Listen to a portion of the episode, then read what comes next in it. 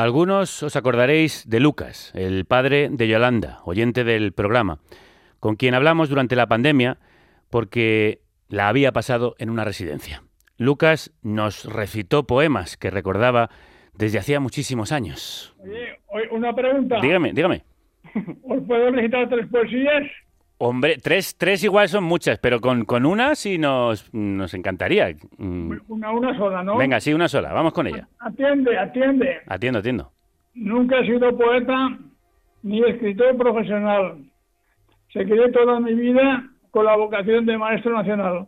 Qué bonita. Ah, bueno, pues si son tan cortas sí que le admito alguna otra, Lucas. Ayer nos escribió su hija Yolanda para contarnos que Lucas había fallecido.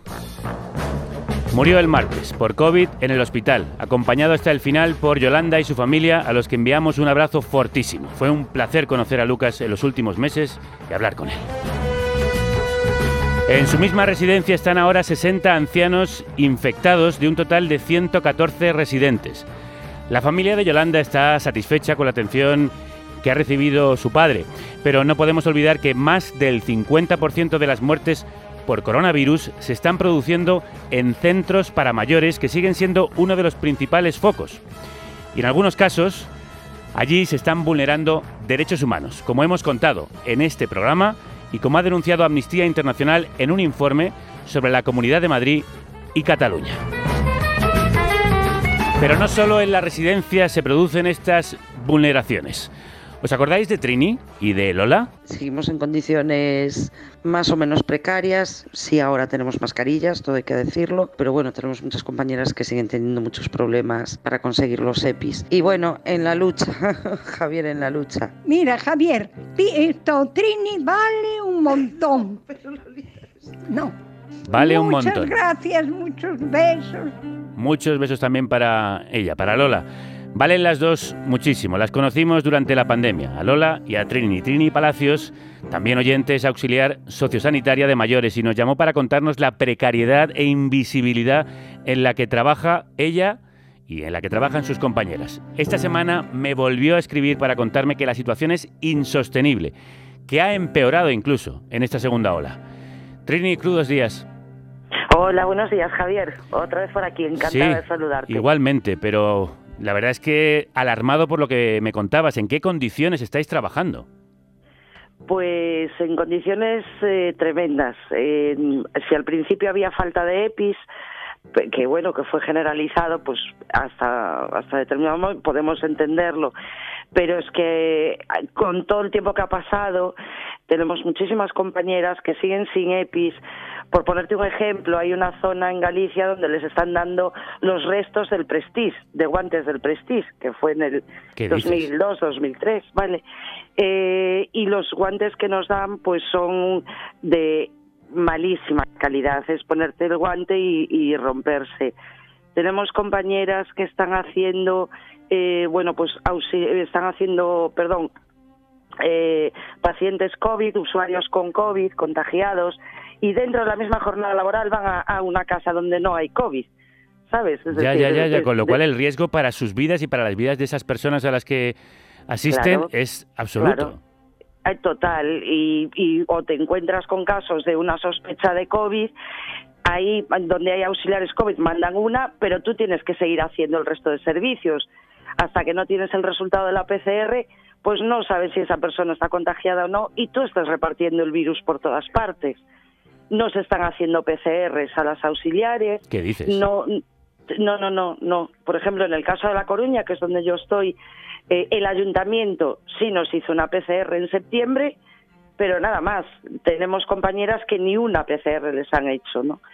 Entonces, eh, pues tú imagínate cómo estamos, ¿no? Eh, con el estrés que supone ya nuestro trabajo, porque ni tenemos ayudas técnicas ni nada de nada, eh, pues aún encima añadido a, pues al COVID, porque además tampoco podemos obligar a los usuarios a ponerse una mascarilla porque están en sus casas. Tú trabajas para la empresa OHL Ingesan. Ingesan. Pero el servicio de atención sociosanitaria eh, en el hogar es un servicio público. ¿De quién es la responsabilidad? ¿De quién es la competencia? Vamos a ver, la competencia la tienen las comunidades autónomas. Es un servicio de catálogo de la comunidad autónoma, en este caso, en mi caso, en la Junta. Pero lo gestionan los ayuntamientos. ¿Vale? ¿Qué es lo que pasa? Que eh, yo creo que esto, bueno, pues eh, no se está invirtiendo. De hecho, en el caso de Galicia, es la segunda comunidad autónoma que menos dinero invierte en dependencia. ¿Vale? Entonces, eh, esto mm, lo que hacen es externalizar los servicios, que una de las, de hecho, una de nuestras reivindicaciones es eh, la, municipalización, es decir, que la gestión sea directa del ayuntamiento, porque eso, porque en realidad el servicio es público, es decir, esto no es un proyecto concreto con un principio y un fin, esto es permanente, ¿no? Eh, que además ahorraría eh, dinero a las arcas municipales, porque ten en cuenta que el precio que se está pagando ahí va el margen de beneficio de la empresa. Claro, claro. Lo que estás contando es gravísimo porque pone en riesgo vuestras vidas y las vidas de vuestros pacientes. Totalmente, totalmente. Y, no podemos hacer nada, quiero decir. Por mucho que protestemos, por mucho que digamos, aquí todo el mundo se lava las manos porque las administraciones públicas dejan la gestión en manos de empresas privadas, empresas multimillonarias, eh, como pues eso, pues OHL Ingesan, como CLESE, como SACIR, etcétera. Y, se lavan las manos. Las grandes constructoras, además, que están detrás de muchos de los negocios de estos países, sí. De hecho, llevan residencias y son algunas de esas empresas que están detrás de las residencias denunciadas por ese demoledor informe que acaba de publicar Amnistía Internacional que habla de abandono, de falta de atención y de falta de dignidad en la atención a los pacientes y a los que murieron por coronavirus. Total, total. Como Domusvi, por ejemplo, Domusvi, que es una de las residencias, una de las empresas donde más fallecidos ha habido en residencias, pues se le están asignando los servicios de ayuda a domicilio en diferentes zonas. Pues y, la verdad, si la calidad del servicio se mantiene, es gracias a nosotras. Lo sabemos. Porque nosotros lo damos todo por nuestros usuarios. Lo porque, sabemos. Pues porque, bueno, porque, porque es un trabajo vocacional, nos gusta estar con las personas y, y, estamos día a día y al final estableces una relación de cariño. Tú lo has dicho con Lola. ¿Qué tal? ¿Qué tal está? Bien, bien, muy bien, muy bien. Ella con achaques se queja, pero yo firmaba por llegar a los 90 como está ella. ¿eh? ¿Está, ¿Estáis dando paseitos? Sí, sí, sí, no todos los días, pero sí, va saliendo, va saliendo un poquito. Mándale un abrazo muy fuerte de mi parte. Sí, sí, de tu parte. y, algún día de esto volvemos a hablar y todas las veces que haga falta hablamos aquí para la denuncia que estáis haciendo tú y tus compañeras. No se puede permitir lo que está pasando. Eh, Trini, y desde aquí nuestro apoyo y nuestra denuncia a quien corresponde. Te mando un abrazo muy fuerte. Muchas gracias, Javier. Gracias a vosotros y sí, estaremos en contacto, ¿eh? porque, porque aquí hay mucho, mucho que mucha tela que cortar. Pues aquí estamos para, para siempre que lo necesitéis y os voy a dedicar a ti y a tus compañeras este tema de la maravillosa orquesta del alcohol que habla de ambulancias, de dolor, de lágrimas, pero también de quienes os mantenéis firmes frente al viento. Un abrazo, Trini. Muchas gracias, igualmente, un abrazo. Son las nueve. La luz de una ambulancia se refleja en la furgoneta de mi izquierda. Alguien se asoma a una ventana y pregunta, ¿estáis bien? ¿Estáis bien? Se oyen manos tendidas, pero no puedo verlas. Tráfico es una cría suplicando clemencia desde las tripas de un león verde y azul turquesa ilumina la montaña de diversión y droga. Y las bocas de metro mastican piernas y pies cansados. En el vagón muchos van buscando un marco abierto cerca. Es la respuesta de la sociedad moderna. Admiro a los tallos que no se doblaron al viento.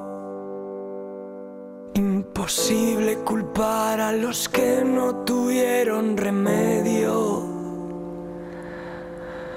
Todo sucede tan rápido en este momento. Yo, tu sonrisa muy dentro, cosida en el cuerpo. Los cambios, Los cambios generacionales no suponen tanto hay un cepo diseñado a la medida de cada camada y un millón de anuncios incitando radical del dinero que llevo dentro.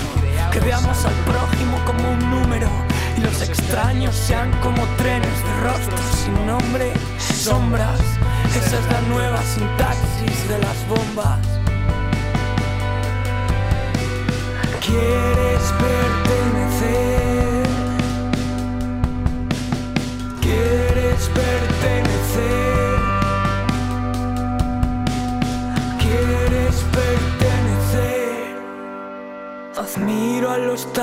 Crudos días, bienvenidas y bienvenidos a la carnicería sonora que los oyentes hacéis posible, financiando la República Independiente de la Radio en la que trabaja el mejor equipo, formado por Eva López, Elena Gómez, Paz Galeana, Celtia Tabeayo, Violeta Muñoz, Álvaro Vega, Rocío Gómez, Manu Tomillo y Javier Gallego. Crudo. Va por todos esos tallos que no se doblan al viento. Tampoco podemos culpar a los que no han podido aguantar. Si puedo elegir un recuerdo,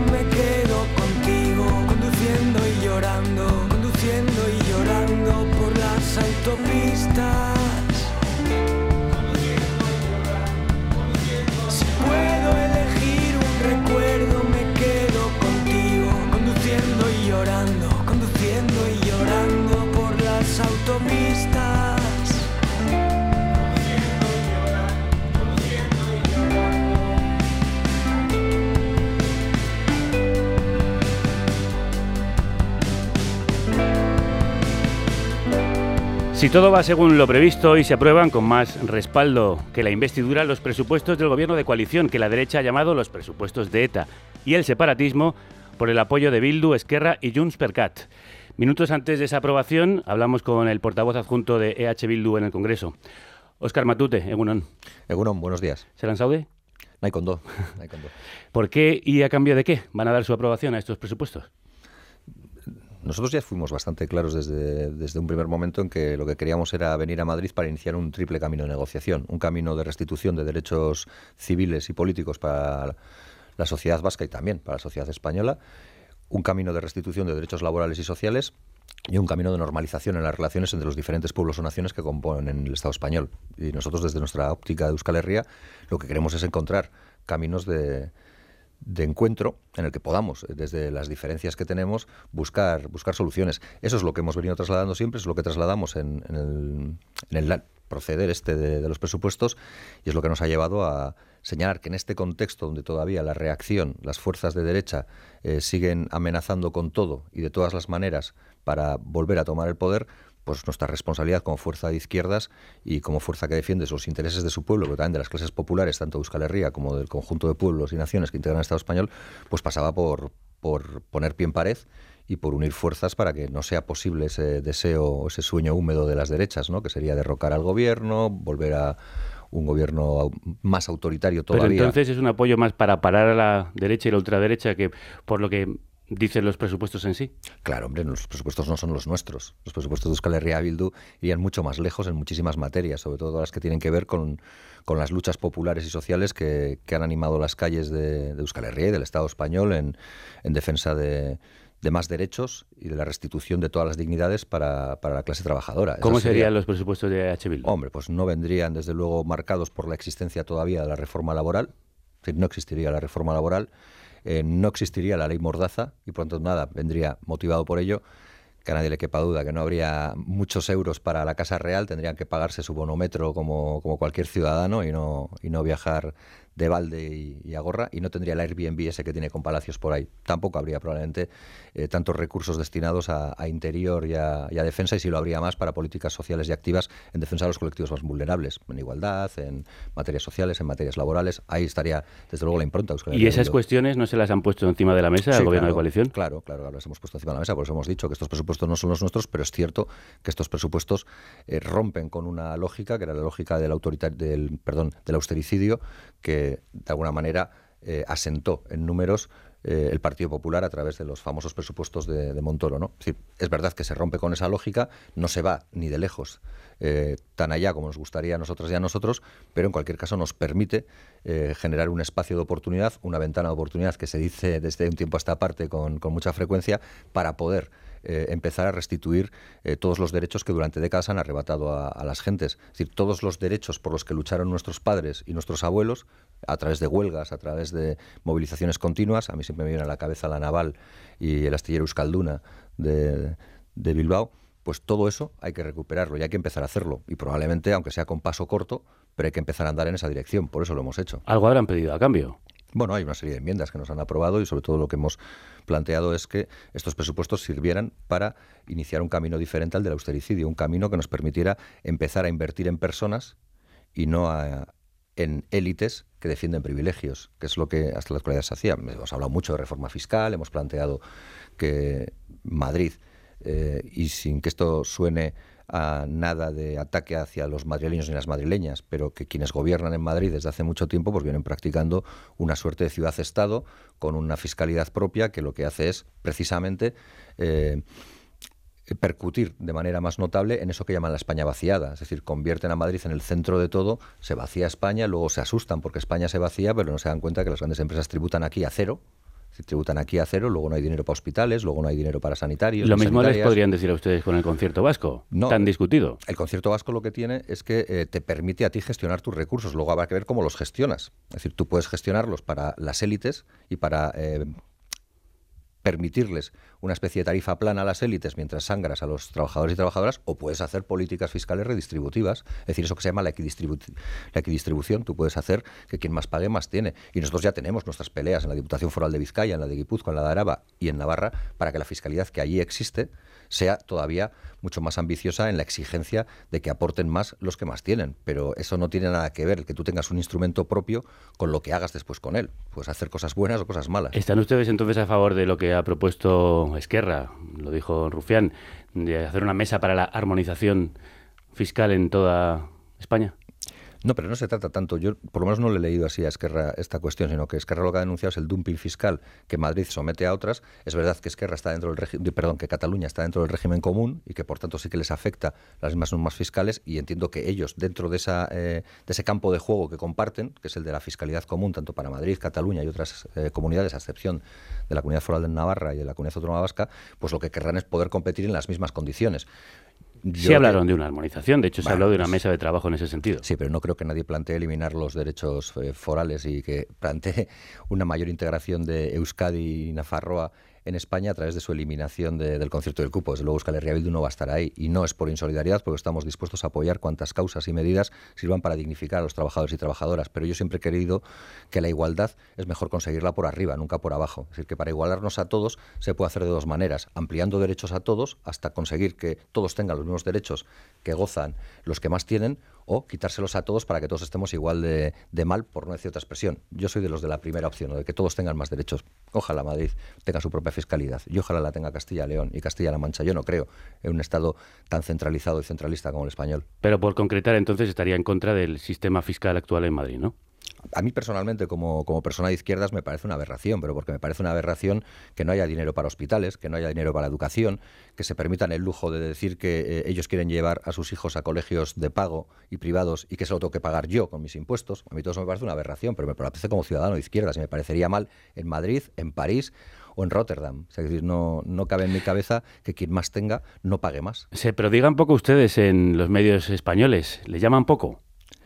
No, nos llaman mucho y de muchas maneras. Otra cosa bueno, les, les, invitan poco, quiero decir. Bueno, no, tenemos invitaciones. Lo que pasa es que yo creo que en Euskal Herria Bildu al final intentamos funcionar como, como, una experiencia colectiva, como un movimiento político y social que es colectivo y por tanto no se trata de, sucumbir a todas las llamadas eh, cuando, cuando se realizan, sino de que sea Euskal Herria Bildu y que sea la propia organización la que decide cuándo tenemos algo que decir y cuándo merece la pena que nos asomemos a algún medio para decir algo. Yo ya entiendo que esto puede tener que ver con, la reflexión que se pueden hacer en el Estado español sobre si la demonización de Euskal Herria Bildu se puede combatir yendo más Euskal Herria Bildu a los medios o no. Pues depende. Yo creo que si iría a una entrevista con Federico Jiménez Los Santos, no creo que saldría él muy cambiado ni yo.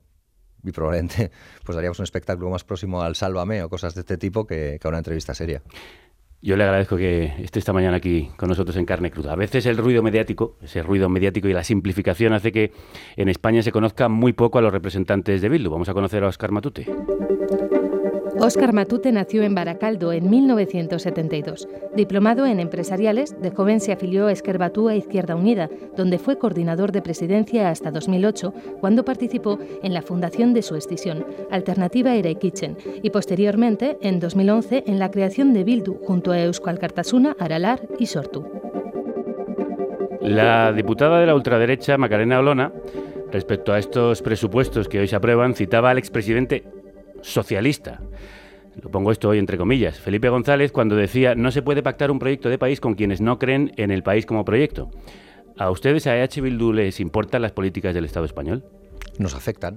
Y si nos afectan, nos tienen que importar. En el Estado español se deciden muchas de las políticas que luego nosotros y nosotras, como, como vascos y vascas, pero eh, al igual que otros ciudadanos de lo que compone el actual Estado español, tenemos que soportar y sufrir. Es decir, la reforma laboral, por ejemplo, eh, no la podemos determinar nosotros. Nosotros no podemos tener un marco eh, propio de relaciones laborales en Euskadi porque no nos lo permite la Constitución. Por tanto, claro que nos afecta y mientras nos afecte, y eso lo hemos mantenido desde hace mucho tiempo en Euskadi Bildu, vamos a estar presentes en todos los lugares donde alguien decida sobre la vida de los vascos y las vascas. Y lo vamos a hacer no para quitarle derechos a nadie, sino para preservar y blindar nuestros derechos.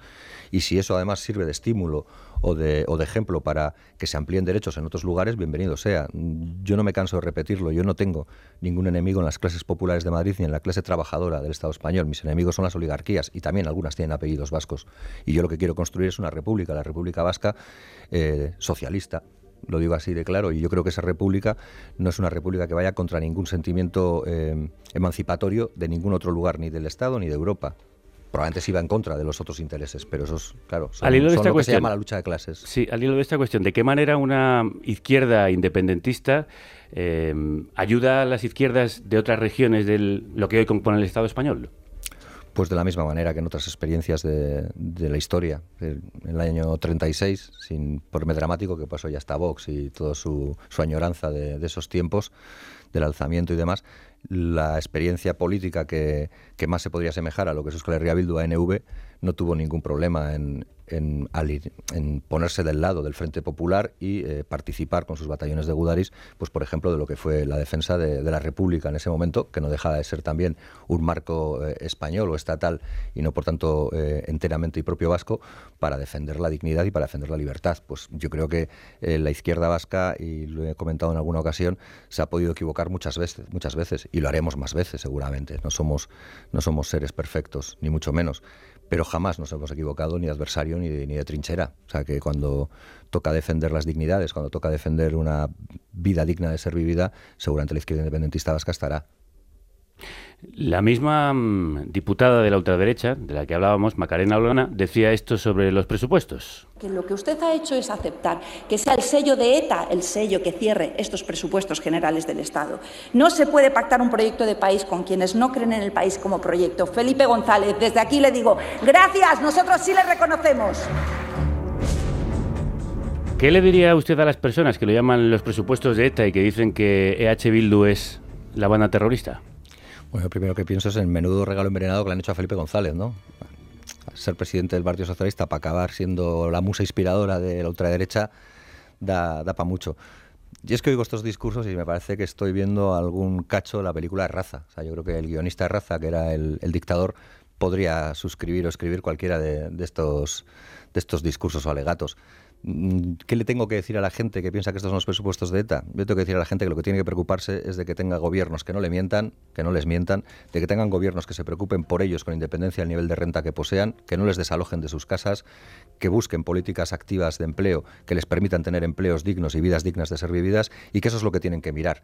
Que eh, ese otro tipo de propaganda es una propaganda pensada para generar ruido y que no se oiga que no se oigan las voces. Yo creo en las sociedades diversas, creo en las sociedades plurales y probablemente quien no cree en la pluralidad de, de ideas como una riqueza en una sociedad es la que necesita que haya ruido para que no se oiga la diferencia. Yo con, con el autoritarismo, con el fascismo mmm, lo he dicho también en alguna otra ocasión, es que no, no, pierdo el tiempo en discutir, creo que lo que toca es combatirles, porque su, su opción es una opción que elimina la disidencia, que elimina la pluralidad, que elimina eh, todo aquello por lo que merece la pena probablemente eh, ponerte a construir proyectos colectivos, que es aceptar desde la diferencia lo que cada uno es para intentar buscar eh, aquellos elementos que nos permiten avanzar como pueblo, en nuestro caso, y como sociedad en conjunto. Pero ¿por qué está tan extendido eso en el Estado español, esa idea de que Bildu es ETA? ¿Es solo por la propaganda y el ruido o también tiene Bildu algún tipo de responsabilidad en no haber sabido separarse de ese pasado? Hombre, yo creo que 40 años de, de, intoxicación mediática harán mucho, ¿no? Para que la gente tenga una determinada manera de pensar no hay más que ver lo que hizo el franquismo, ya que hemos hablado, he hablado antes de él, durante 40 años en las mentes de mucha gente. Pues han estado 40 años diciéndole que eh, todo lo vasco y de izquierdas, todo lo soberanista independentista es ETA, pues entonces eh, probablemente sea fácil que, integren o asimilen esa, ese aserto, esa, esa frase pero es que no hay nada más lejos de la realidad. Si era una barbaridad aquello de los círculos eh, de, de, la, de ETA, aquello que inventó Garzón, por cierto, con aquello del todo es pues más barbaridad es esto. Yo a la gente le invito a que haga una reflexión. La sociedad vasca es una sociedad imperfecta como todas, pero es una sociedad que seguramente alberga tanta buena gente como cualquier otra también. ¿Cómo es posible que una fuerza política que se presenta a los ojos de, o que se intenta presentar a los ojos de la gente como tan diabólica y demoníaca obtiene el 30% de los votos?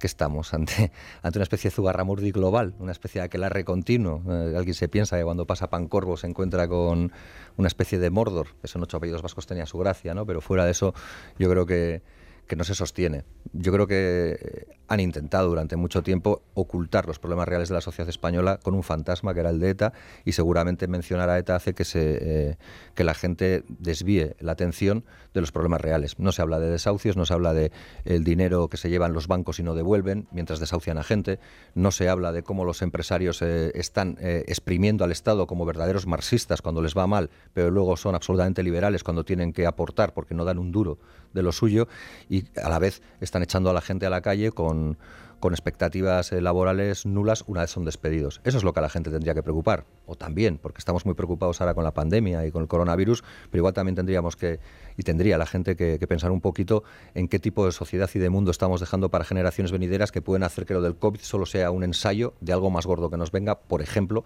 por los efectos de la política industrial que nada tiene que ver con con la defensa del medio ambiente o cómo como sociedad podemos permitir que porque exista el espantajo o el fantasma del todo seta haya quien está colando discursos de involución en lo que tiene que ver con la igualdad efectiva y real entre mujeres y hombres, en lo que tiene que ver con lo que el feminismo ha puesto en la calle de manera muy acertada durante mucho tiempo para exigir que la injusticia histórica más sostenida en el tiempo y en la, y en la memoria, que es la de la desigualdad entre mujeres y hombres, acabe de una vez. Pues hablemos de eso, de los problemas y las medidas sociales. Estos presupuestos estaban vinculados a políticas de vivienda y a la paralización de los desahucios, algo que ustedes pidieron junto a Unidas Podemos y Esquerra Republicana de Cataluña. Y les puedo anunciar hoy aquí que en los próximos días, espero que no tardemos más de dos semanas, el Gobierno presentará una medida para evitar los desahucios sin alternativa habitacional de las personas vulnerables. Esta era una de las dos enmiendas que EH Bildu presentaba en los presupuestos, después la retiraron porque el gobierno finalmente ha anunciado que va a aprobar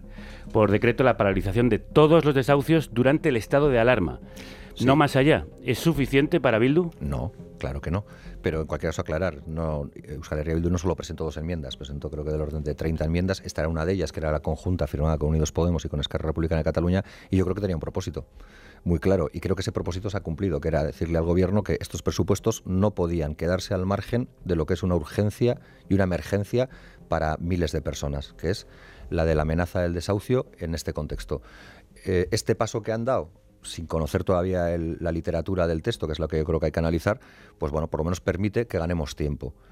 Eh, y en ese gradualismo nosotros hemos retirado la enmienda porque hemos dicho, bueno, hay un movimiento del gobierno para que por lo menos ahora y durante eh, el tiempo que esto dure, esto no se produzca, es decir, no haya ni un desahucio, pero evidentemente desde ahora también hay que empezar a trabajar para que exista una política de vivienda en el Estado español que no esté sometida, porque es así que nos afecta también a los vascos y, y vascas, que no esté sometida a los designios de los, de los mercados en lo que tiene que ver con, las grandes, con los grandes fondos buitre de inversión, que podríamos poner nombres y apellidos, incluso podríamos ver qué apellidos ilustres están detrás de esos fondos de inversión. Aznar es un apellido que seguramente en España suena mucho, pues parece que, tiene algo que ver con Cerberus y podríamos hablar de muchos más.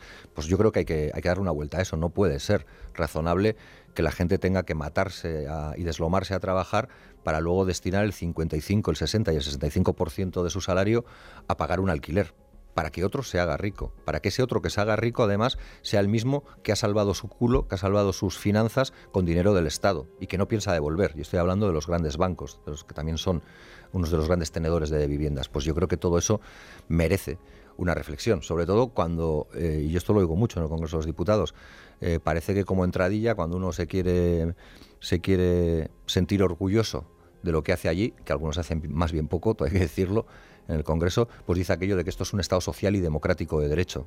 Pues si es social y democrático de derecho, que lo sea para todas las personas con independencia de lo que tengan. ¿Y este gobierno que se dice de izquierdas y progresista lo es realmente? Hombre, depende con qué lo comparemos, esto es como todo, ¿no? Bueno, ¿qué opinión le merece a H. Bildu? Hombre, no es marxista, no nos vamos a engañar. Si alguien me pregunta por eso, pues no le voy a engañar. Esto no es un gobierno revolucionario. Yo ya sé que lo de social comunista, pues, pues le pega, pega duro, ¿no? Es parece el último hit de la canción del verano en, determinados medios, pero yo creo que es un gobierno progresista y porque la etiqueta progresista, que a mí tampoco me apasiona, es una etiqueta que casi parece blandiblue, ¿no? Abarca, abarca casi tanto como uno quiera. Pero bueno, yo creo que es un cambio de rumbo con respecto a los gobiernos, como digo, de derechas y de derecha neoliberal, claros como eran los del Partido Popular. Ahora hay que intentar que eh, las fuerzas que exigimos más izquierda a este gobierno pues hagamos nuestros deberes para que este gobierno se vea obligado por su propia necesidad de pervivencia en, el ejercicio del, poder de girar a la izquierda. Ese es el compromiso que nosotros hacemos para, para con quienes nos estén escuchando hoy aquí, para quienes nos escuchen cuando, cuando hablamos. Es decir, nosotros nos comprometemos a presionar y a no parar para que este gobierno gire más a la izquierda. En ese sentido, para que la derogación de la reforma laboral no sea una eterna cantinela de exigencia, sino que sea una realidad. Y en ese mismo sentido, ustedes solicitaban la prohibición del corte de suministros básicos a las personas vulnerables. ¿Van a presionar más para conseguirlo? Por supuesto, es que yo creo que hay que poner encima de la mesa siempre y sin perder ocasión que eh, un gobierno que se dice justo, que se dice digno y que se dice decente no puede permitir que las cuentas de beneficios de las grandes eléctricas del Estado español, también de alguna vasca como Iberdrola, hayan sido eh, escandalosos, incluso durante la pandemia, y que a la vez mientras están teniendo beneficios escandalosos y no están pagando más, porque podría haberse creado una tasa COVID, por ejemplo, para aquellos que han generado más dinero durante la pandemia por la propia realidad de la pandemia, que nos ha hecho estar más en casa, consumir más energía en nuestra propia casa, pues pagarán más porque han ganado más. Bien, no se ha hecho eso. Lo que no es de recibo y no es permisible es que esa gente que ha ganado tanto dinero durante toda su vida, pero también durante la pandemia, luego se dedique a cortar la luz, el agua y los suministros básicos a gente porque no puede pagarla. ¿Qué le dice el gobierno? El gobierno no sé lo que le dice, yo sé lo que le tiene que decir. ¿A ustedes digo? A nosotros, bueno, nosotros les planteamos, nos dicen que siempre te dicen lo mismo, que no es tan fácil. Es ya claro, pues es que si fuera fácil, eh, gobernaríamos a sorteo, ¿no? Sería como en las comunidades de vecinos, pues cada año uno. Pero si es que supongo que uno se presenta porque cree que tiene soluciones. Entonces, los dos lo que le exigimos es soluciones. Si no aporta esas soluciones, ¿ustedes retirarían en el futuro el apoyo de Bildu al gobierno? Bueno, nosotros hemos apoyado estos presupuestos generales del Estado, pero, pero ni nos hemos casado ni, les hemos jurado amor eterno. Nosotros seguiremos haciendo nuestras políticas y serán políticas de izquierda, mientras ellos eh, sigan eh, intentando un escoramiento hacia la izquierda de lo que ha sido toda la política económica, social y general en el Estado español, pues podremos encontrarnos. Si de repente deciden sucumbir a, a los grandes eh, lobbies y a las grandes presiones, a eso que desde la izquierda siempre hemos dicho que son los que realmente tienen el poder, pues entonces nos tendrán enfrente. Pero eso yo creo, o sea, nadie puede acusarnos de no ser claros. Si queréis hacer políticas que se atrevan de verdad a enfrentar a las oligarquías, a enfrentar a los poderes económicos, a las élites, para quitarles los privilegios que han tenido y devolvérselos a la ciudadanía, nos vais a tener a vuestro lado y sin titubeos. Si lo que hacéis es contemporizar, decir que no es tan fácil, que no se puede, que esto supone un problema, que es que entonces el IBEX 35 se me echa encima, pues nos tendrán enfrente. Hablando de uniones, ustedes se han unido a Esquerra Republicana de Cataluña para conformar una estrategia como izquierda independentista útil. ¿Qué significa eso? Y la vía que emprendió Esquerra en el proceso es la que ustedes emprenderían en Euskal Herria. Sí.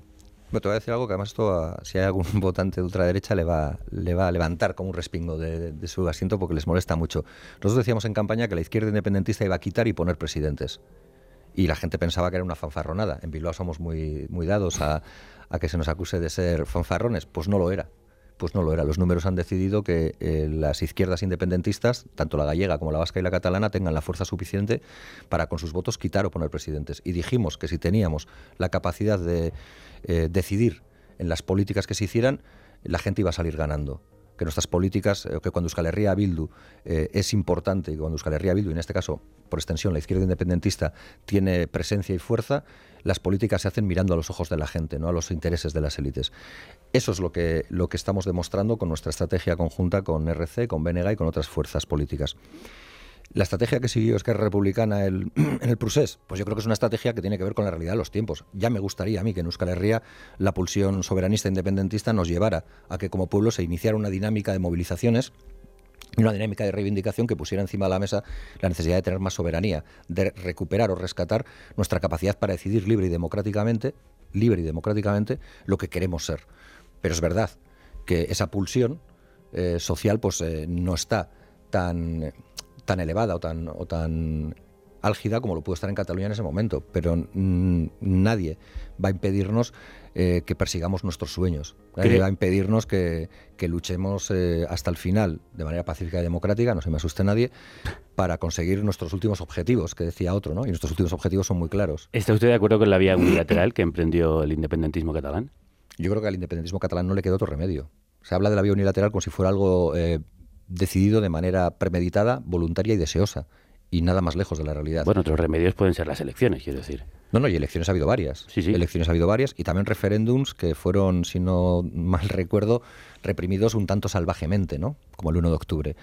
Parece que en el Estado español a veces hay más miedo a las urnas que, otras cosas. Yo creo que en Cataluña intentaron todo. Yo me acuerdo desde el 2004 y 2006, incluso con los gobiernos de más, cómo planteaban eh, escenarios de negociación. Algunos tenían que ver con eso que hemos hablado al principio, como la financiación especial para Cataluña y demás, y siempre se encontraban portazo. Yo recuerdo la recogida de firmas del Partido Popular contra el Estatut, recuerdo el cepillado que creo que dijo Alfonso Guerra que le iban a pegar al Estatut, aquello que seguramente a él le evocaba a eso del 82 de España no le iba a conocer ni la madre que la parió, ¿no? Pues probablemente en esa lógica decía lo del cepillado del estatut. O sea, yo creo que Cataluña inició un camino que fue el único camino que le dejaban después de recibir sonoros portazos. Y yo creo que lo que hay que evitar es que eso vuelva a ocurrir. Pero eso no dejó fuera parte de los catalanes y las catalanas de la misma manera que deja fuera a los catalanes y catalanas por las políticas del no por el no. Esto suena mucho a lo de cuando, pero bueno, al final, de cuando seas padre al final, huevos. Claro, pero al final hay una ley que nos guste más o menos, nos protege a todos y a todas. Claro. Bueno, o nos agrede a todos y a todas algunas leyes. Claro, pero sí, eso sin duda. Pero quiero decir, hay un marco que, digamos, está aceptado. Bueno, claro, es que ese marco que está aceptado, y eso es algo que también ha generado... Que por supuesto se puede poner en cuestión, para eso está la democracia. No, no, sí, lo, se puede poner en cuestión, te pueden demonizar por ello y te pueden incluso intentar llevar al borde de la ilegalización, como es en nuestro caso y en muchas ocasiones. Pero cuando nosotros decimos que hay que romper los candados del régimen del 78, hablamos de esto. ¿Por qué? En la Constitución, uno de los elementos centrales, si no capital, fue el de la vertebración territorial, y el que determinó, y así se lo dijo el dictador a su heredero, que es el Borbón emérito o el Borbón viajero, que saldrá algún día en Callejeros Viajeros, cuando le dijo aquello de, la España atada y bien atada. Y esa es la realidad. Es que en el Estado español tienen un problema, o hay un problema, o si se quiere, tenemos un problema, todos los que actualmente eh, integramos el Estado español, sea con más o menos afinidad, con más o menos grado de voluntad, que es el de la vertebración territorial. Euskal Herria existe, existía y existirá después de Euskal Herria Bildu el sentimiento de los vascos y de las vascas por poder regir sus propios destinos, por poder construir su sociedad de una manera libre y democrática, existirá después de que exista Euskal Herria Bildu. Y eso no lo va a pagar ninguna legislación que además eh, se nos diga que es inamovible, porque es muy curioso que en el Estado español la Constitución se pueda reformar en una noche, en un agosto, cuando te lo pide la Troika Europea, pero que luego cuando quieres plantear un proceso donde los referéndum puedan eh, tener una capacidad normativa y puedan ser vinculantes, te planteen que eso es romper el sacrosanto acuerdo constitucional de los padres de la Constitución del año 78 y no se puede tocar. No hay Estado democrático en Europa que plantee la Constitución como una especie de, tablas sagradas de Moisés que no pueden tocarse. ¿Debería el gobierno indultar a los políticos que fueron condenados por el procés? Es que yo creo que no deberían estar en la cárcel. Yo no sé si la figura del indulto o la de la amnistía me da igual. Yo creo que es una vergüenza para para el Estado español que Jordi Cuixart y que el resto de personas no, no les resto importancia, es que no me acordaría todos los nombres, digo, mejor así esto del resto de políticos catalanes que están en prisión, se mantengan en prisión. Yo creo que es una foto que deja muy mal lugar a la justicia del Estado español. Que gente que lo único que hizo es obedecer el mandato que las urnas le habían expresado, tanto en la consulta política habilitante, digamos las elecciones, donde obtuvieron mayoría, como en la del 1 de octubre, que intentaron frustrar eh, con porrazos eh, y con estrategias políticas que yo creo son ilegales, como por ejemplo el de que cayera todo el sistema informático sin una orden judicial previa y de la que poca gente ha hablado. Bueno, pues que esa misma gente esté en la cárcel por haber hecho únicamente eh, una política al servicio de las mayorías me parece aberrante. ¿Y debería el Estado español amnistiar a los presos de ETA? No lo ha hecho nunca y no lo va a hacer ahora. ¿Qué más da lo que yo piense?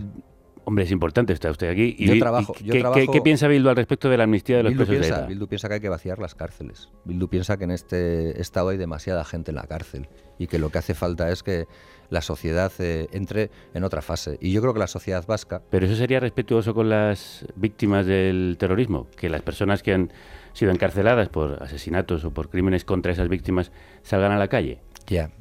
Yo nunca le he oído a las víctimas del general Galindo pedirle que reingrese en prisión cuando solo pasó tres años en la cárcel después de haber sido eh, culpado de manera directa, por ejemplo, de los asesinatos de la Saizabala.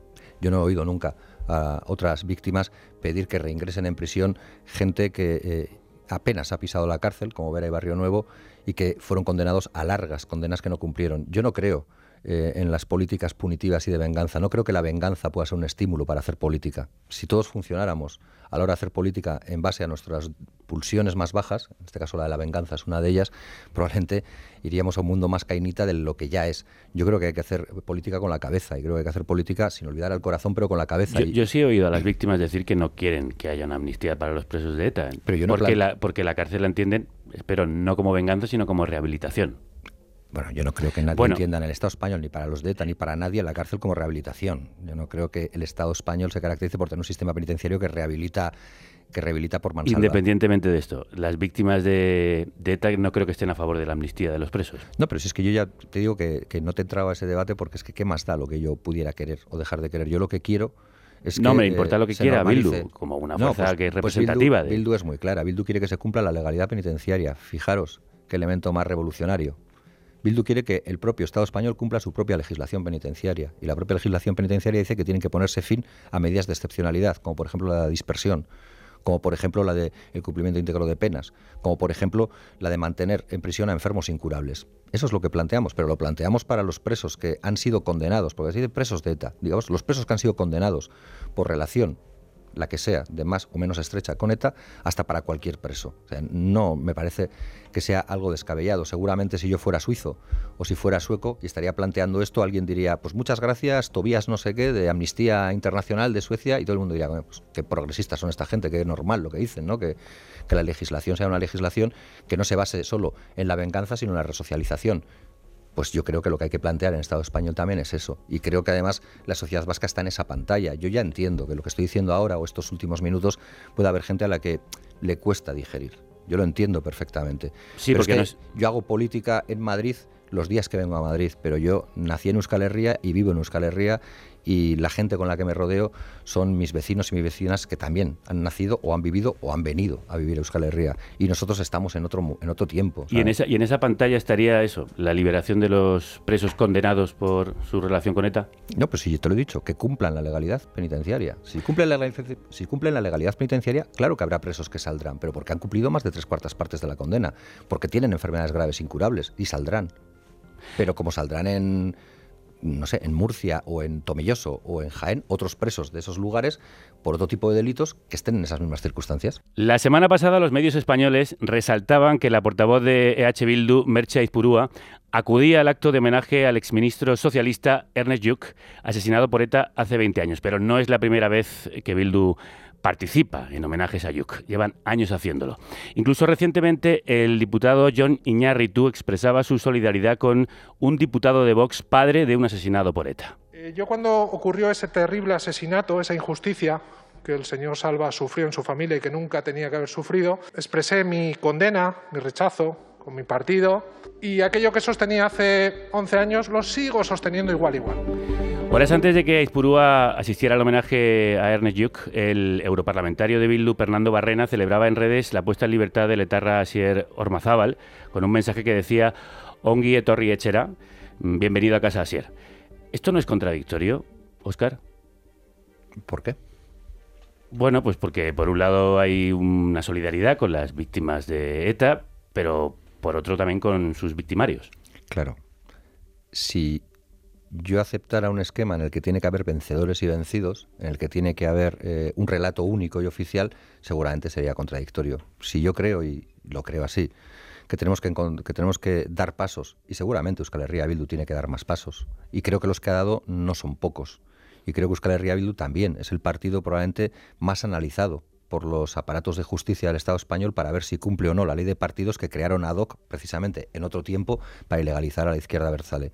Es decir, si todo eso existe, yo digo, creo que Euskal Herria Bildu tiene que, seguir dando pasos. ¿Cuáles serían esos pasos? No, pues los que está haciendo, es decir, normalizar nuestra presencia en algo tan básico como una cosa que yo he repetido en la tribuna del Congreso de los Diputados en más de una ocasión, verdad, justicia y reparación para todas las víctimas para todas, las de ETA, por supuesto, que nadie les niegue su condición de víctimas, que no caigan en el olvido, que todo el mundo tenga derecho a saber qué ocurrió y por, eh, no en el por qué les ocurrió como contexto de justificación, sino qué ocurrió y que por supuesto tengan atención y tengan respeto, claro, pero también ha habido otras violencias y también esas violencias tienen que tener ese derecho.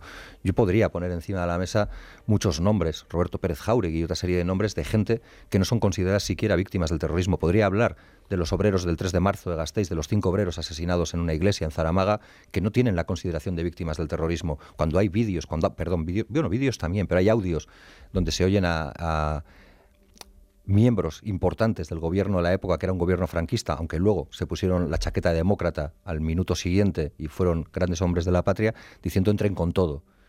yo creo que han existido muchas violencias y creo que todas las víctimas de todas las violencias merecen verdad, justicia y reparación. Si de verdad queremos hacer una sociedad reconciliada, ojo, si lo que queremos es imponer eh, un relato y una tesis, pues probablemente nos encontraremos con sectores que sienten que, que se que se multiplican en la, en la, en la perdición y yo creo que ahí no, tiene sentido. Y está hablando Bildu con el PSOE para que se repare a las víctimas de, la violencia de los GAL. Nosotros planteamos verdad, justicia y reparación para todas las víctimas. Nosotros no venimos aquí a decir, pues ahora te toca a víctimas más cercanas a nosotros o a nosotras eh, de lo que han estado atendidas otro tiempo. Lo que decimos es, sean capaces de generar un escenario, la ley de memoria democrática, por ejemplo, lo puede permitir, que permita que todas las víctimas tengan el reconocimiento debido, que todas las víctimas tengan el reconocimiento debido y que a todas les guardemos el respeto debido. Y nosotras y nosotros estamos dispuestos a hacerlo. Y cuando vamos al acto de Ernest Lluch o cuando vamos a otros actos, que por cierto, Fernando Barrena hace siete años ya fue un acto con la familia Ernest Lluch, hay una foto en la que eh, se ve abrazado a una hija de Ernest Lluch, eh, y por tanto no es nuevo, aunque ahora lo quieran pintar como novedoso o se quiera trasladar como novedoso, lo que planteamos es que todos tenemos que dar pasos y que todos tenemos que ser conscientes de que en nuestro país, y ahora estoy hablando de Euskal Herria, se ha generado dolor. Y que ese dolor ha generado eh, odios y que como sociedad, como la sociedad que queremos dejar a nuestros hijos y a nuestras hijas, a nuestros nietos y nietas, lo que tenemos que construir es una sociedad que, sin olvidar el pasado, sea capaz de mirar al futuro y sea capaz de hacer mejor las cosas de lo que lo hicimos otros o de lo que lo hicieron otros.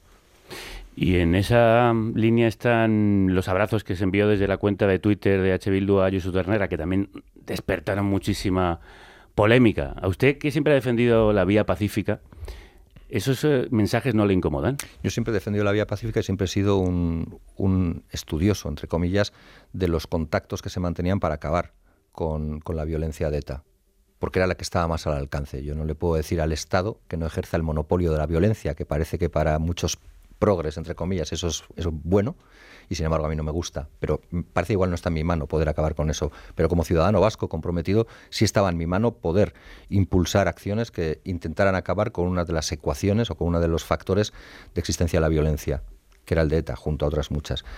Y yo siempre, desde esa, óptica, he estudiado mucho los perfiles de la gente que ha dado pasos hacia adelante para acabar con esas violencias. Y yo, su Rútico Echea, creo que fue interlocutor del Estado español en Zúrich en más de una ocasión de interlocutor de diferentes gobiernos del Estado español y creo, porque les he leído a esos interlocutores de los diferentes gobiernos del Estado español, oír que yo Rútico Echara de las personas que más empujó para que ETA tomara la decisión de abandonar la lucha armada. Por tanto, a mí eso me pesa. También estuvo al frente de la banda en uno de los momentos más cruentos de sus acciones. Claro, y yo eso no lo comparto y evidentemente yo no, yo no tengo nada que ver con esa historia. Mm, habéis hecho una especie de, de relato de mi biografía, también he sido miembro del CARRI, pero una organización pacifista, pues evidentemente está claro que yo no he compartido nunca esa mm, lógica, pero hay un elemento que, que a mí me, llama poderosamente la atención.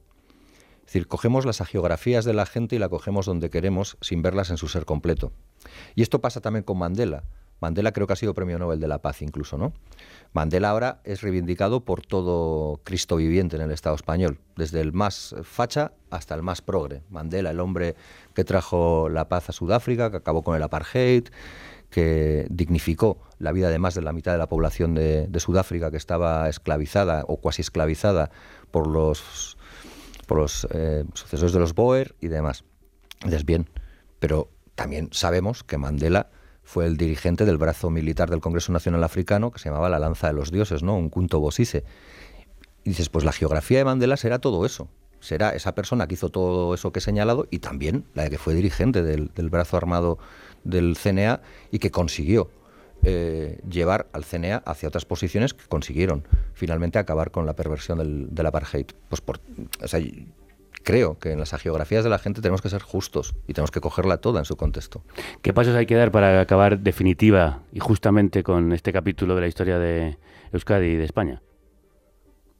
Bueno, yo creo que los capítulos de Euskadi y España, como son dos naciones diferentes, pues seguirán existiendo mucho más allá de cuando estemos nosotros. A mí alguien una vez en política, y no era nadie de izquierdas, me dijo que, en la izquierda teníamos una especie de urgencia vital que hacía que a veces perdiéramos la perspectiva y que pensáramos que todo lo que le tenga que pasar a nuestro país tiene que pasar en el tiempo en el que nosotros nacemos, vivimos y hasta que morimos. Y realmente no es así. El país seguirá después de nosotros y existía antes de llegar nosotros.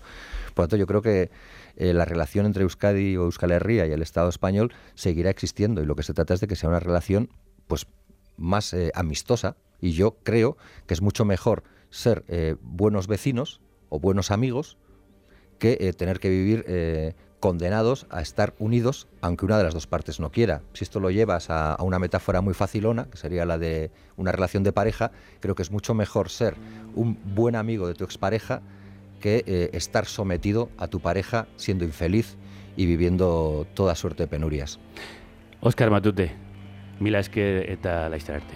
Mila esker zuei.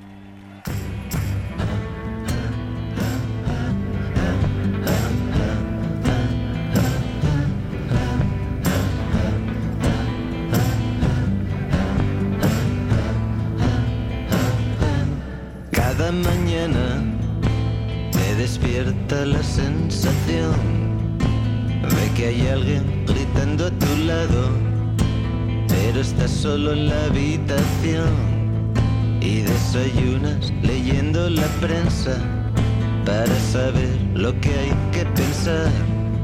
Lees tu horóscopo, eres Capricornio, entra el pánico y bajas al bar. Y hay una camarera colombiana, pero ella nunca ha reparado en ti. No lo intentes, regresa a casa, tal vez te sientas seguro allí. Pero en la tele dan la muerte violenta de alguien molesto para la sociedad.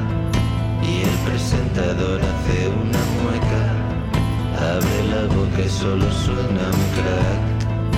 Abre la boca y solo suena un crack. Recuperamos esta vieja canción de Nacho Vegas, Cuando haces crack, para recordar el crack que hizo esta sociedad hace justo 10 años. El próximo 2021 se cumple el décimo aniversario del 15M y tenemos un anuncio que haceros. A nosotros aquel movimiento social nos atravesó como programa y queremos hacer un podcast para saber qué queda de aquella lucha que rompió el bipartidismo, cambió la agenda mediática, señaló el problema de la vivienda o llevó a Rodrigo Rato a los tribunales. Para mí el 15M supuso un cambio personal a un nivel íntegro. Y no haremos solos este podcast, será, como no puede ser de otra forma, un podcast colectivo. Solo no puedes, con amigos sí. Y hemos convocado a muchos de los que lo vivieron y siguieron sus pasos. Fanetín, al que escuchaba, Yayo Herrero, Silvia Nanclares. Un proceso de politización, de democratización y de descentralización de la cultura. Juan Luis Sánchez, Ana Requena, su notísima, Galapín. Para mí el 15M fue potencia pura, potencia política y potencia personal. Elena Cabrera, Felipe Gil, Decemos, Amador Sabater, Olmo Calvo, la plataforma en defensa por la libertad de la información. Y claro, no vamos a contar con la financiación de la banca, ni de los grandes medios, ni de las grandes marcas. Por eso os necesitamos para hacer posible este proyecto. Ayúdanos a demostrar que sí se puede hacer un podcast sobre el 15M. Lo contaremos en común, sí. No nos mires, únete en 15mpodcast.com, 15mpodcast.com para financiar este proyecto que coordina Carne Cruda. Es un momento en el que vamos a volver a reunirnos en las plazas. Nos suena utopía, pero creemos que esta utopía es posible.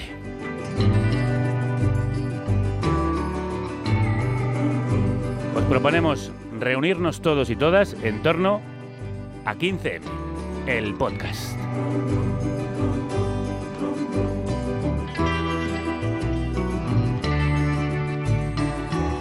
Se me salta la lágrima cuando lo digo.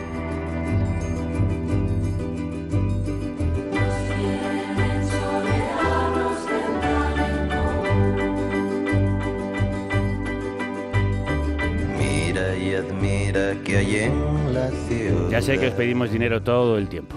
Pero este no es un proyecto solo de carne cruda, este es un proyecto colectivo que nosotros coordinamos porque para algo sabemos hacer podcast. Algunos lo llaman el circo mundial y hay quien acude a diario allá. Vamos con el Circo Mundial, con la tertulia más disparatada y descacharrante de las ondas y de la red. Con todos ustedes, niños y niñas, señores y señoras. Con todos ustedes, los Twittertulianos.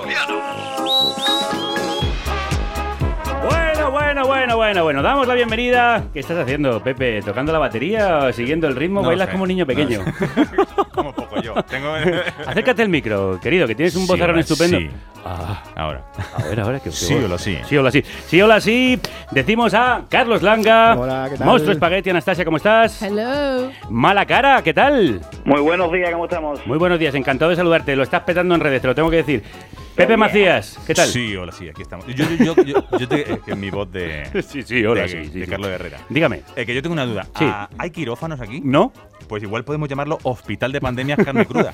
Pero es que hay un fallo. Tenemos puertas. Uy, qué, fa- qué pena. Porque, porque esto sin Qué puertas. fallo. Qué fallo también. esto sin puertas sería un hospital monísimo. Además con techos altos, que es lo que más cura. Eso y rezar. Bueno, pues mientras le damos una vuelta a la reconversión del estudio, vamos ya con nuestros titulares. Vole Twitter, Twitter. Información con carácter en 140 caracteres. Y comenzamos hablando del Reino Unido jamás será vencido, pues desde el gobierno inglés han hecho una petición a Netflix. Ah, ¿que emitan médico de familia? No, eso fui yo. Ah. Esta tiene que ver con la serie The Crown.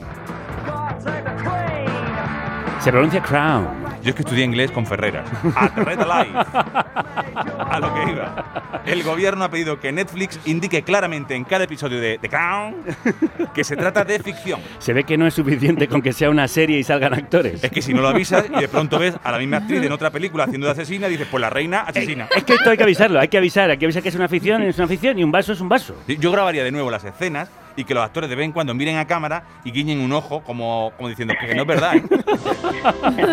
Producciones, producciones, producciones. Majestad, que no estamos ¿Qué hablando, pasa? ¿Qué pasa? No estamos hablando de la corona española. Lo sé, pero entre reyes tenemos que defendernos. Claro que sí, defender vuestros derechos, el de Pernada y los otros. Y todos los demás. Porque si no nos defendemos entre nosotros, ¿quién nos defiende? ¿Por qué suena tan mal mi micrófono, Eva? Que vengo yo desde la realeza. Ahora mejor, muchas gracias. Porque es que yo soy un rey, tengo que sonar realmente bien. Entiéndeme.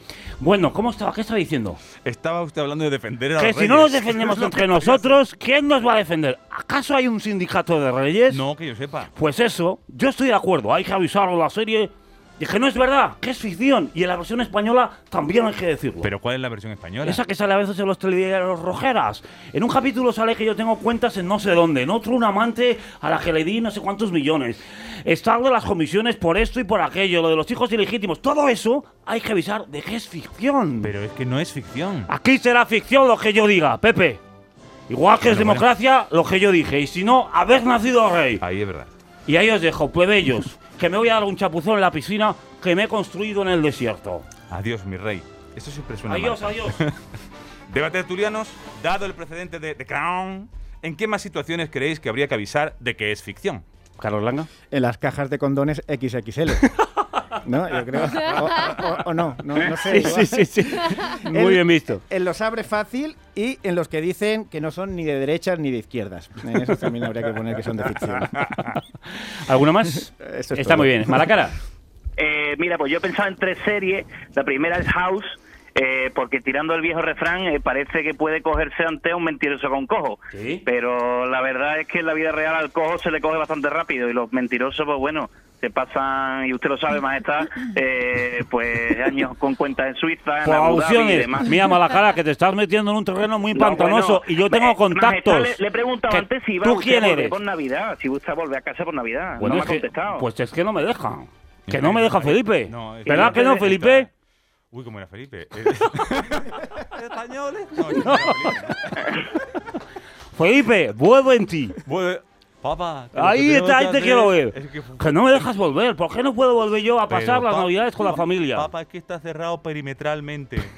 Y perinealmente está cerrado. Perinealmente. Entonces a ti eso te sienta fatal. Eso es verdad. Por la cadera. Bueno, eh, a lo que íbamos. Eh, Malacara, continúa. Sí, la segunda, Breaking Bad, por ejemplo, también es una serie de ficción. A ver si los profesores de instituto se van a creer que pueden saltarse por la cara el tercer trimestre y la preparación de selectividad.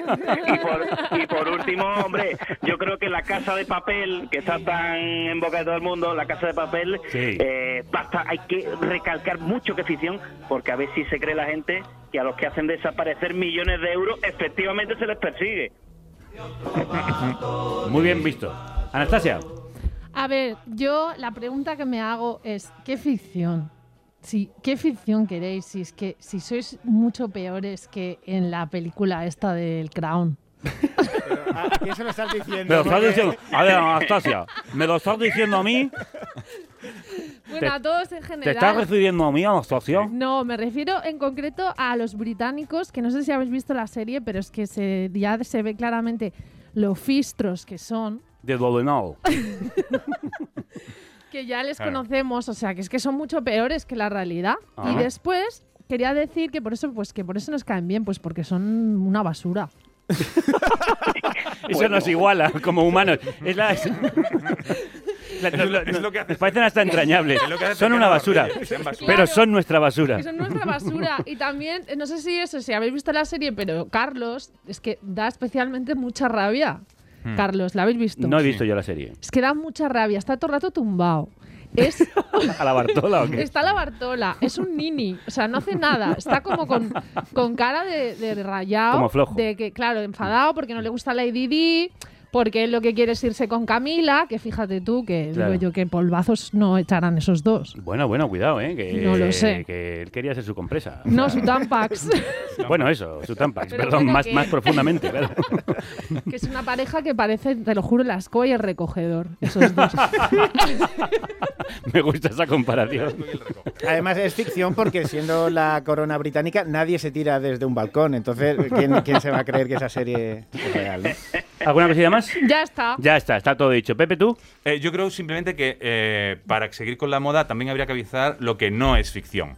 Entonces, cuando saliera, por ejemplo, el, el duque de York pederasta, se dice, esto no es ficción. Cuando saliera Claro. el otro vestido de nazi, no es ficción. Cuando saliera el presidente este hermano de, de los champús, el Boris Johnson, con este pelo, no es ficción.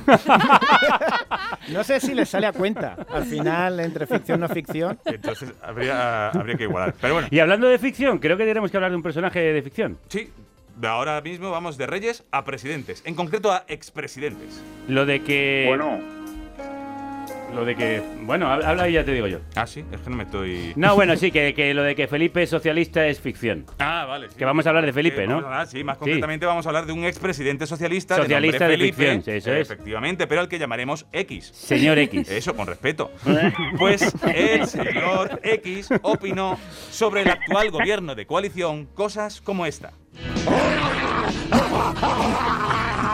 Vota Felipe González. España en positivo. Me gusta mucho la declaración, ¿la podemos volver a escuchar? Por favor, sí, sí. Vota Sí, Felipe sí, estamos de acuerdo. Es, eh, Sí, con algún matiz, pero sí. De bastante de acuerdo. En general, sí. en general es bastante claro. En fin, días después, otro expresidente también socialista, José Luis Rodríguez el Puma Zapatero, tiró de refranero al ser preguntado por las quejas de X. Señor X. si- del señor X, eso es. Que si el poder se ejerce generacionalmente, cada tiempo tiene su afán, a loco hecho pecho. Vamos, le dijo educadamente que vaya a comprar tabaco y no vuelva. Sí, pero al señor X le traen el tabaco a casa. Y ya advirtió que a él nadie le manda callar. Por consiguiente. Nadie me va a mandar callar. Puede que no gobierne ahora. ¡Bravo! Y que parezca una señora. Pero no voy a callar. No voy a callar. ¿Por qué no te callas? A la gente de mi edad se la respeta.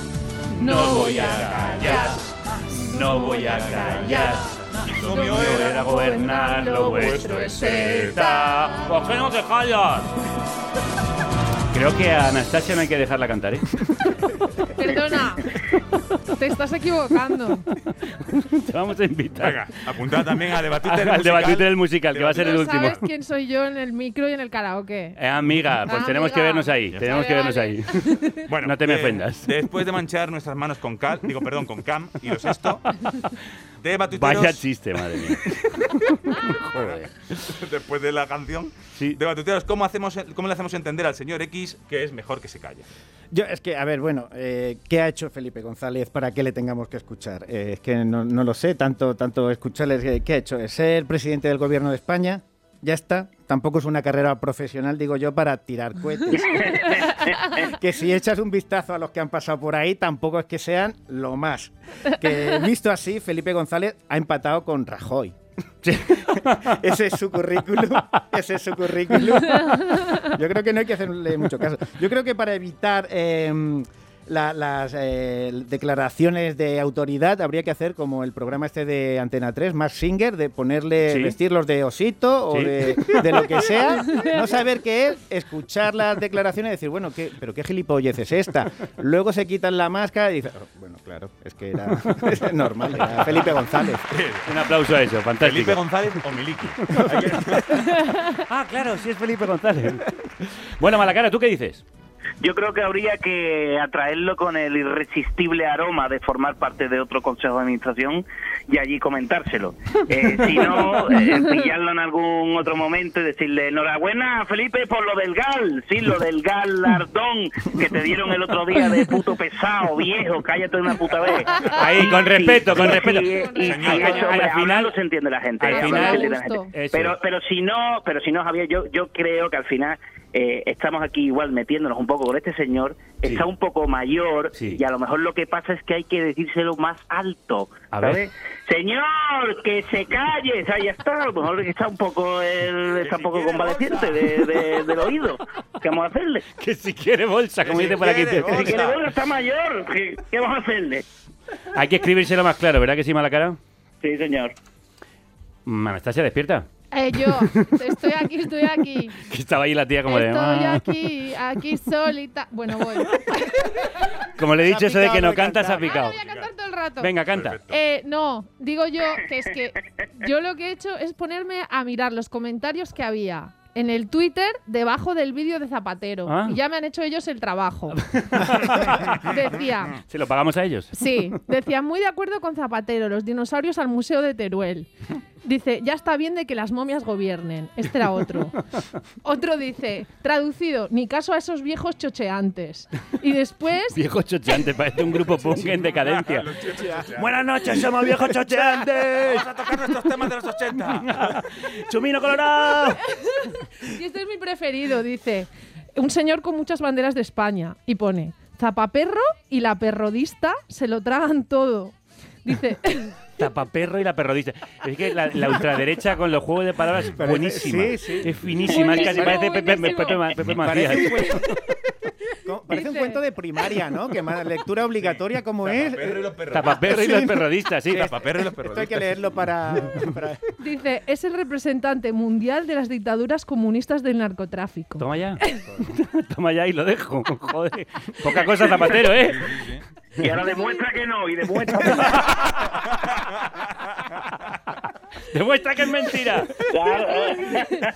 Dice, está investigado por la DEA y a punto de ir a la cárcel. Por la DEA. La, está la DEA investigando a Zapatero. Está Zapa- yo el otro día lo encontré a Zapatero como angustiado. Me- me- Me imagino a Zapatero diciendo, me voy a poner carne cruda, relajarme un poco, hostia, y escuchando... me, me está investigando la DEA. A la lo, DEA. a lo mejor podría llamar a Rafael Amargo, que están en la misma trama. A ver si han confundido. A ver si ha confundido a Zapatero con Amargo. Ay, bueno, Pepe, ¿y tú qué? Yo creo que, a ver, en estos casos hay que decir, hay que hacer como con Miguel Bosé. Decirle que sí. Hay que decirle que sí, asentir y decirle, claro que sí, hijo mío. Claro que sí. ¿Quieres un abrazo? Y a lo mejor lo que necesitas es un abrazo. Si Sin es que duda, sin le das duda. un abrazo y a lo mejor se calma. Sí, sí. Yo creo que con eso es suficiente. Bueno, pues con eso es suficiente. Vamos a lo Ay. siguiente. Pasamos del señor X, nos vamos al señor H, de hashtag. Echando una de hashtag. Qué bien traído. Que es que siempre que haya un perrodista como yo. Bueno, ¿y qué? Y toca hablar, mal que nos pese, de la Comunidad de Madrid. Esa Madrid, que es una España dentro de España. Esa tierra de libertad, de hospitales sin puertas ni quirófanos, de metros protegidos por hidrogeles. Esa tierra a la que solo le preocupa. Salvar la Navidad, salvar la Navidad. Y si la abuela la palma, la ponemos en el portal. ¿Quieres ahí la letra? Salvar la vida, salvar la Navidad. No está. Y si hay tercera ola, construimos otro hospital. Muy buena canción, como todas las tuyas. Estáis hoy bailongos, ¿eh? Has salvado la Navidad de golpe. Es que después de Has salvado tú solo el espíritu navideño. entre esto y la de Leticia Sabater, yo creo que ya nos quedamos en casa y ponemos árbol. Ya que Navidad, ¿no? Ya que Navidad tenemos que celebrar. Ya está no merece la pena. hecho. Esto te quita hasta las ganas de ver a tu familia. Mira, me voy a quedar en casa enterrado. Bueno, ¿qué? En fin, que para salvar la Navidad, ¿qué ha hecho la Poner luces con los colores de la bandera de España, ¿te parece poco? Claro que sí, porque Belén era una España dentro de España. Eso también. es. Pero no me refiero a eso, Belén sino una España a la España. brillante campaña que han puesto en el metro con fotos en blanco y negro. Porque el blanco y negro siempre asusta más, Pepe. Yo cada vez que veo el pisito me acojono. Claro. La campaña utiliza frases como si vas de fiesta, la próxima estación, estación puede ser el tanatorio. Esa ronda de chupitos la paga tu abuelo. O si sales de fiesta, quien se la coge es tu padre. ¿Quién se la coge? ¿En serio dice eso? Sí, sí, sí, sí. En, Vamos. en Argentina se entiende de otra Sí, manera. sí. Bueno, y aquí, y aquí, y aquí la frase, lo de cogérsela, Ya, quiero decir, también. también, Sí, está sí, raro. sí. Si sales de fiesta, quien se la coge es tu padre, es súper turbio, vamos. No se sabe si son, Está, bueno, muy mal. O sea, ¿qué ha pasado ahí?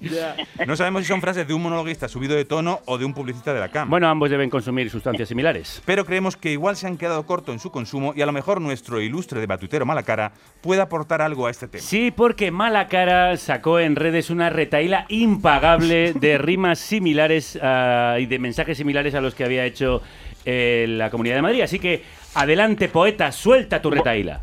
Voy para allá. Lo que pasa, espérate, que es que había pensado que lo de que se la coge su padre podía haberlo perfectamente escrito Woody Allen, ¿eh? O tú. Y voy, a, y voy directamente con las rimas. Uy, lo que fe, qué bestia. Es en blanco y Sí, negro la sí. campaña. Disfrutaste, disfrutaste por la noche de un rico falo y tu abuelo cantando con el de jarabe de palo.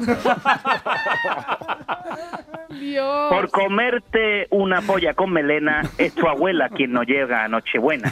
Ya. Buen ratito cantando por bulería. Espera un y momento, tu espera abuela momento. va a conocer a Paco de Lucía. Sí, ¿tienes por ahí la marcha fúnebre? Porque es que esto va a sonar increíble con la marcha fúnebre. Busca por ahí. Tú sigue, Malacara, tú dale. Te pusiera, estoy, te- estoy, estoy ya terminando, ¿eh? Ah, vale. Eh, Te pusiera o no te pusiera condón, a tu abuelo hoy lo sacan del padrón. Qué bestia. Re- recién follado entraste en tu casa exultante y tu abuelo salió después con los pies por delante. Y por último, y por último, estos jóvenes eh, es que si nos es que si no follan estallan y ya va a estar su abuelo jugando con Kobe Bryant. Bueno, podéis encontrar el hilo que es aún más largo y tiene perlas similares. No aplaudáis esto, por favor, que es que es durísimo. Es duro. Muy bien, Malacara, eh, tenías que hacerlo. Muchas gracias. Tenías que hacerlo eh, y queríamos que los oyentes lo escucharan. Eh, Carlos Langa, supera eso. Sí, me- tengo otra, muy, muy- muy buena. Es, si la sanidad pública precarizas, tu abuelo se muere en casa sin asistencia.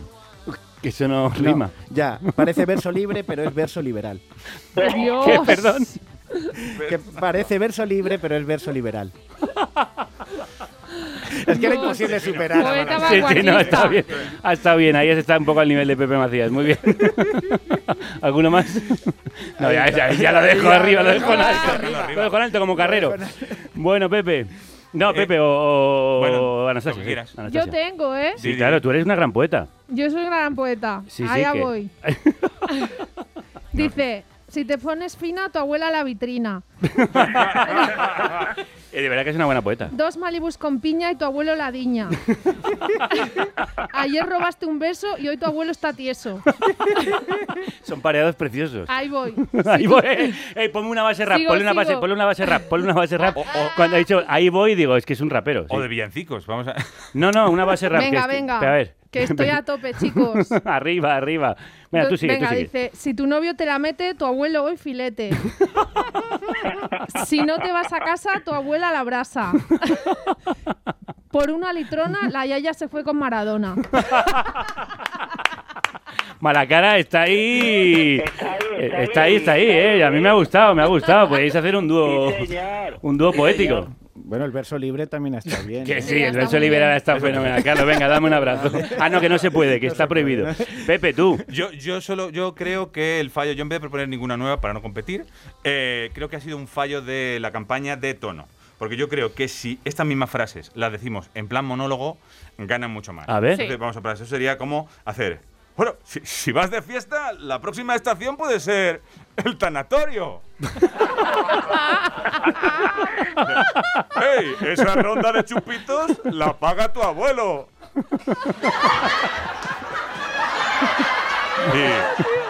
Cuidado que si sales de fiesta, quien se la coge es tu padre. Muy bien, es verdad que si le Yo pones un que rollo con- sitcom. Con un tonito, con un tonito Sí, sí, sitcom sí. gana mucho. Fenomenal, fenomenal, fenomenal. Bueno, pues vamos Por a ese- terminar. Por ese porvo perverso, uno menos con el inserso. No sigas, no sigas ya. vamos, Muy vamos. bien ahí las risas, muy bien ahí Venga, ahí vamos a terminar. Es el turno de entonar un requiem en nuestra sección. Epitafios. Afios. Fios. Os. Y es que tenemos que decir adiós a los presupuestos generales del Estado del exministro de Hacienda Cristóbal Ricardo Montoro Romero. Me emociona. Los gobiernos cambian, surgen pandemias, se construyen hospitales, pero ellos siempre están ahí, haciéndote compañía. Llevan ya tanto tiempo con nosotros que son como de la familia. Sí, ¿quién no tiene un familiar que se parece a los presupuestos de Montoro? ¿Y qué te gustaría que se muriera? Bueno, no sé si tanto, o al menos que viva lejos. Por ejemplo, en Andorra. Pues sí, unos presupuestos de Montoro vivirían estupendamente en Andorra. Claro, el problema es que ahora los que ocupan su lugar son los presupuestos de...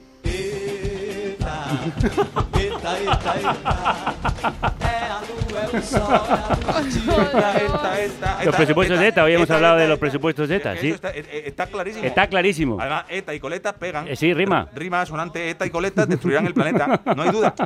Debatuteros, Parece mala cara. ¿cuál será vuestro epitafio para los presupuestos de Montoro? Carlos Langa, a ver si estás a la altura de tu rima liberal.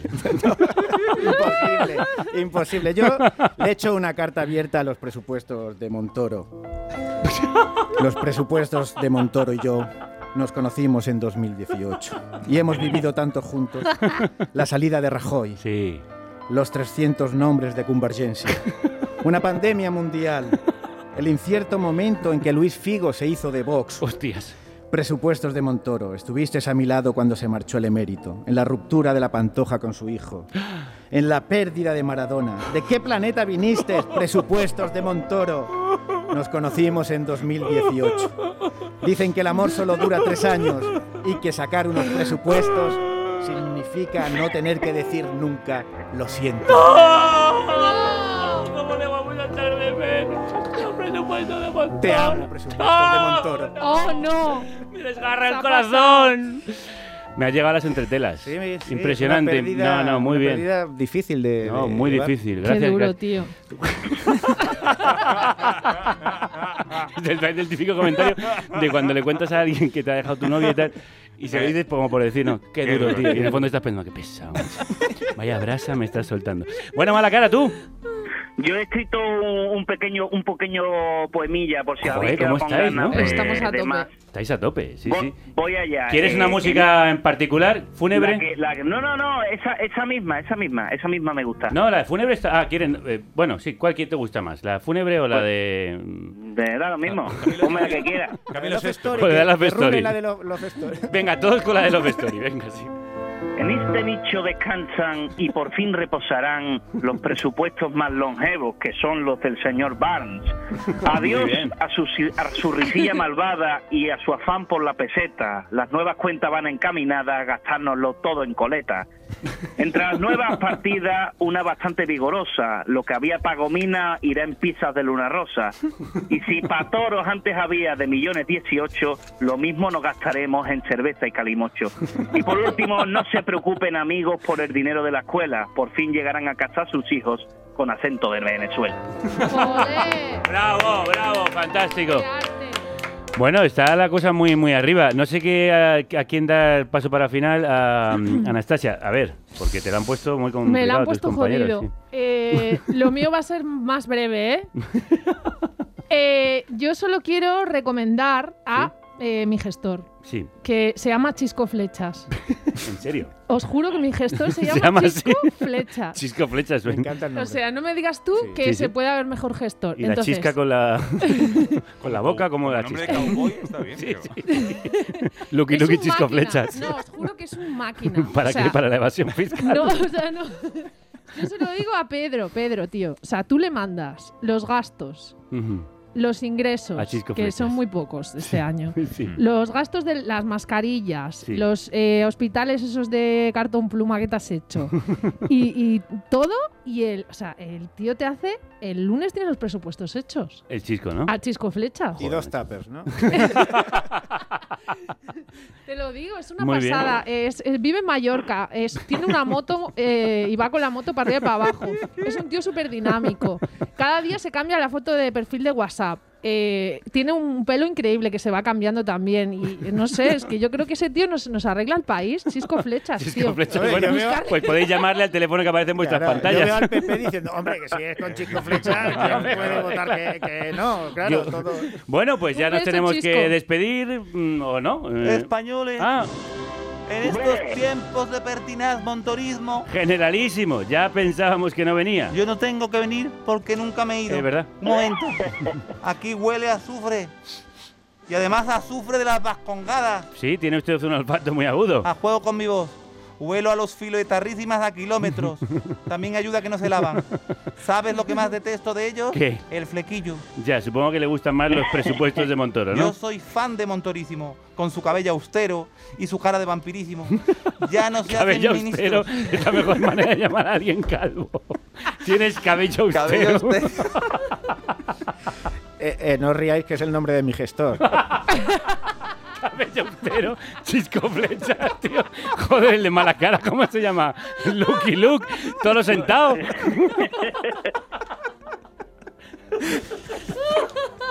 Cabello Cabello es austero, un tío. nombre de indio. Sí, sí, sí, es Chisco Flechas contra Cabello Austero. Choose your fighter. Ay, es la última vez que te quiero ver por aquí, Chisco Flechas. Cabello Austero. Bueno, generalísimo, despídase ya. Sí, os dejo. Que se me va a quemar el marmitaco. Arriba España y arriba Montoro. Ay.